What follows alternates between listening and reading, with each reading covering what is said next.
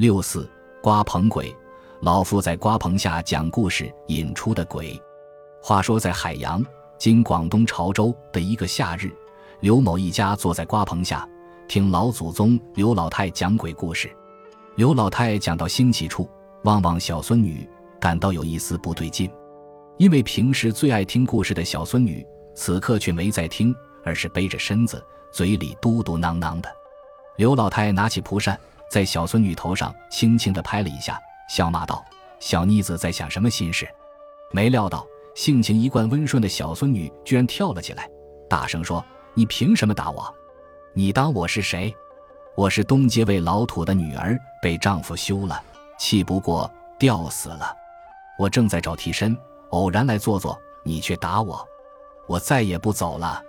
说完，解下腰带就往自己脖子上套。这下全家人吓坏了，赶紧抢他的袋子，但他力气大得很，按也按不住。刘老太看着光景，知道是吊死鬼附在他身上了。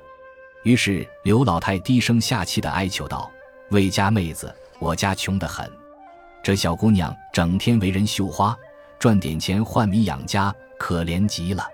你高抬贵手，放了她吧。”鬼魂听了，安静下来，似乎被说动了，半晌说道：“你说的有理，但也不能让我空劳一场，你们总得破费一些。”刘家答应烧些香烛纸钱给他，他不答应，又哀求加些酒。杀之济供他，他才答应下来。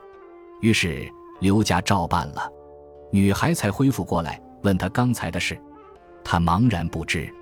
过了三天，全家又在瓜棚下纳凉，女孩忽然站了起来，口中说：“你们就用这么点东西打发了我，我回去后想想不合算，所以再来讨些。”说完，又抽下腰带往井上套。刘家人开始以为是那鬼屈儿复来。可仔细观察，这一次的行为举止和口音都与上次不同，惊疑不定。忽然听见瓜棚后有脚步声，女孩子停止了哭闹，变了口音，大声骂道：“鬼丫头，竟敢冒充我来诈骗，真正气死人！还不快滚，不然我可到城隍爷那里去告你！”又慰问刘家人说：“不要怕这鬼，有我在，他不敢做坏事。”听声音，正是上次的鬼。女孩被灌了一口米汤，清醒过来。从此，鬼再也没有上门。但是，这个吊死鬼后来又附在一个李姓老翁身上。李老翁回家找条绳子就要上吊，儿女们忙扯住。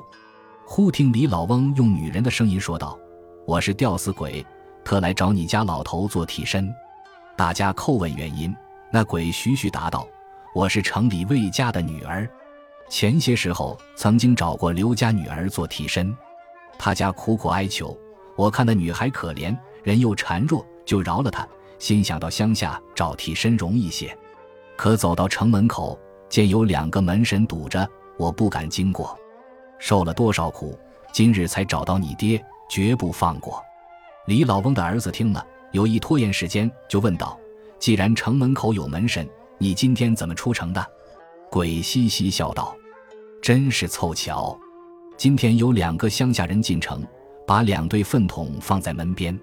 门神怕臭，相约登山游玩去了，我才得以出城。路上见你爹回家，就钻进他的包裹跟来了。”李老翁的儿子从鬼的话音里听出，这鬼似乎很讲道理，就苦苦哀求道：“我爹年老了，你可怜刘家女儿弱小，就不可怜我爹年老吗？”如果放手，我们请高僧超度你，早日脱生。鬼听了很高兴，说：“在刘家，我就想提这个要求，见他们穷就没有提。你们不要骗我。”全家人再三保证。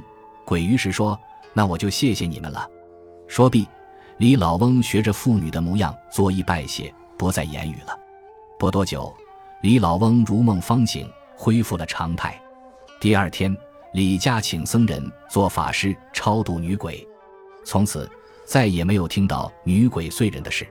这个吊死鬼与其他吊死鬼有些不同，具有人情味。鬼也有好鬼。